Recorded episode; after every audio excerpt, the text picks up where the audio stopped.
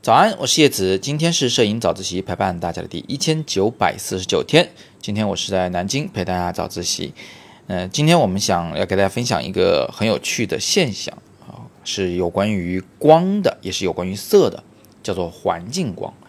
很多同学可能对环境光这个词是感觉比较陌生的啊，嗯，因为我们一般谈光线呢，就谈一个主要的光线叫主光，然后一个这个弥补主要光线造成的问题的光线，我们叫辅光啊，辅导的辅，辅助的辅。那除了主光、辅光以外，其实呢还有一个点缀光，对吧？啊，就比如说眼睛上的一点点小亮点呐，头发丝上的一丝亮光啊，这叫点缀光。这三个光呢就基本上构成了整个照片里的所有的光了。但是呢，有一个光其实是我们不容忽视的，它常常会跑出来捣乱啊。如果你不知道它的存在，那么你就会非常的抓耳挠腮，就不知道这个效果是怎么回事儿。比如说啊，我就有很很多学生啊，好几个跟我说过，叶老师，为什么我家孩子在草地上拍的照片脸是绿的？我说那不就是草地的反光吗？其实这就是我们口中的环境光，是环境。对我们拍摄的主体的一个光线的影响，它可能是反光反过来的，也可能是透射过来的。呃，不管怎么样的，它有一定的亮度，而且带有自己的色彩。尤其色彩这个事儿要特别小心。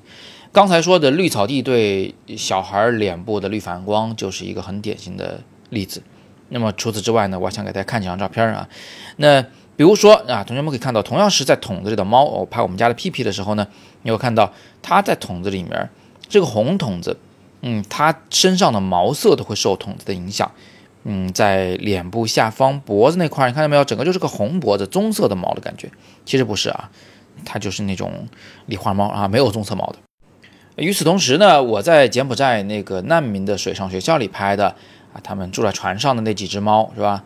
那这个猫妈妈带着孩子们就是在一个绿桶子里面，应该说是青色的桶子里面。这个看上去就非常的。青，它们整个这个颜色都感觉没有别的颜色了，就感觉只剩下这个青色了，对不对？所以这两个照片应该可以非常明显的看出，呃，猫的毛色是受环境的这个影响的。那如果说放在猫身上来说，大家还不是很感冒啊，没有那么敏感，那我们就来看看在人身上的例子，很容易看出来，人如果是处在绿色的。这个树下方拍照的时候，你会发现他们肤色都绿了，对不对？那几个小朋友啊，都绿了。但是如果我是在一个红色的房间里拍照啊，这两个都是在故宫啊，一个是在树下，一个是在室内。室内这张就是非常红啊。你觉得那肤色还是所谓的正常的或者是标准的肤色吗？那肯定不是啊，它必须是红的啊。那这个能给我们摄影有什么启发呢？就第一，拍照的时候除了讲究像什么主光从哪来，辅光在哪之类的。请你看一看周围环境，它的反光或者它透射过来的光线会不会造成颜色上的明显的偏差？如果脸上是偏暖的颜色，比如偏红偏黄，我觉得都还行。但偏绿这件事儿就会有点难把握，很容易拍出来有点像中毒了的样子啊，脸色不好。第二呢，就是在后期处理时，如果你这张照片就是在红房间里拍的，那请你不要把肤色调到标标准准的这个黄种人的肤色。因为那不正常，他人处在这个环境中，就必须跟环境多少有一点色彩上的关系啊。那绿树下的这个肤色就得调的偏一点绿，在红房间里的肤色就得调的偏一点红，这才是正常的逻辑，才是正常的视觉效果，好吧？那今天我给大家解说的是环境光的影响，希望大家能有所收获。呃，那么更多声音好课依然在阅读原文中，别忘了更多提高审美的主题声音讲座是在语音下方的黑色卡片里戳它。欢迎你加入我们的超级会员。